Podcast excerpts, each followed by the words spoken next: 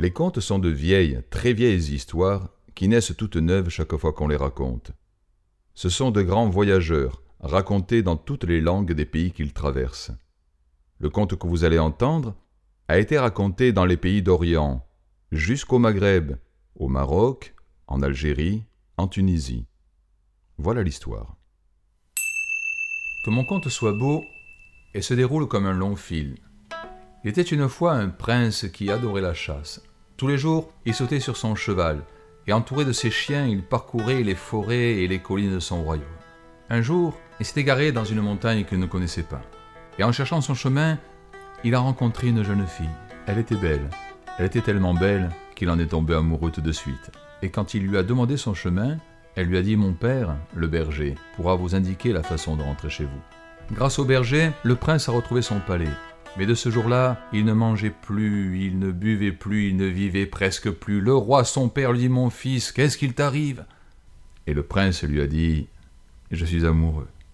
Je suis amoureux de la fille du berger. Et le roi a soupiré. Il a dit Si c'est une fille de berger qui doit sauver mon fils, c'est une fille de berger que tu épouseras, je vais la demander à son père. Et le roi est allé jusque dans la montagne. Il est allé voir le berger, il lui a dit Mon fils, le prince, veut épouser votre fille. Le berger a dit J'en suis très honoré, mais la réponse ne m'appartient pas. Demandez à ma fille. Le roi s'est tourné vers la jeune fille. Elle a rougi. Elle a dit Ô mon roi, avant de vous donner ma réponse, il faut que je vous pose une question. Quel est le métier du prince? Le roi a éclaté de rire. Il a dit Mon fils n'a pas de métier, mon fils est prince. Prince, ça suffit. La jeune fille a dit Ô oh, mon roi, je ne peux pas épouser un homme qui n'a pas de métier. Un homme doit savoir faire quelque chose de ses mains, quelque chose dans sa vie. Je n'épouserai pas un homme qui n'a pas de métier.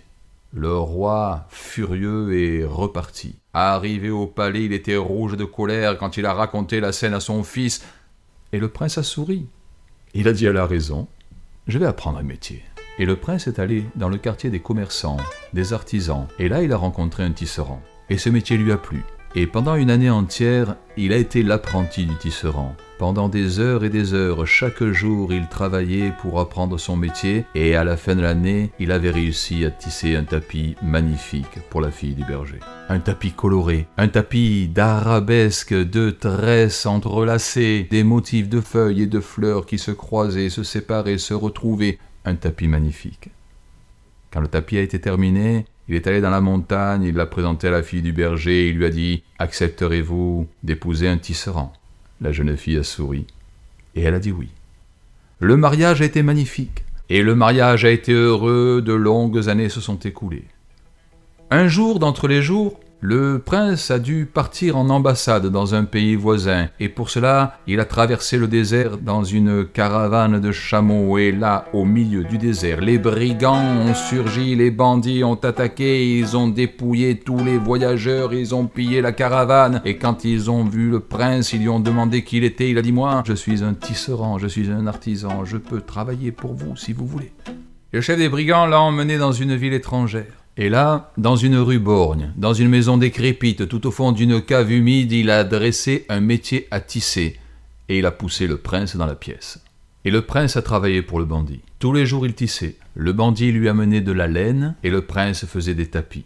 Le bandit les vendait au marché. Le temps a passé, le prince tissait, une année s'est écoulée. Au bout d'une année, le prince a dit au bandit, tu sais, si tu m'amenais de la soie et du fil d'or, je ferai pour toi un tapis digne d'un palais. Et le bandit a amené au jeune prince la soie la plus fine et du fil d'or. Le jeune prince a travaillé, longtemps il a tissé, et le tapis qu'il a montré au bandit était magnifique. Il lui a dit, tu sais, va dans le pays voisin, la princesse te paiera sans marchander le prix que tu lui demanderas. Le bandit a traversé le désert. Il est allé au pays voisin, il s'est fait introduire au palais et devant la princesse il a déroulé le tapis.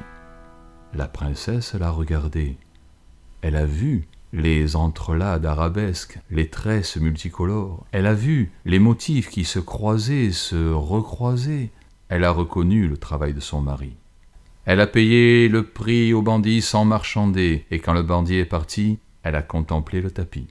Et là, noyée dans les motifs colorés, au milieu des entrelacs de feuilles, de fleurs, elle a vu une lettre, et puis un mot, une phrase un message de son mari qui lui disait la ville, la rue et la maison dans laquelle il était retenu prisonnier. Elle a rassemblé ses soldats, elle a fait sceller son cheval et, à la tête de sa troupe, elle a traversé le désert. Elle est allée jusqu'à la ville étrangère, elle a trouvé la rue, elle est entrée dans la maison, elle est descendue dans la cave, elle a libéré son mari. Elle lui a dit, tu vois, tu as appris un beau métier. Tous les deux se sont embrassés et ils sont rentrés chez eux.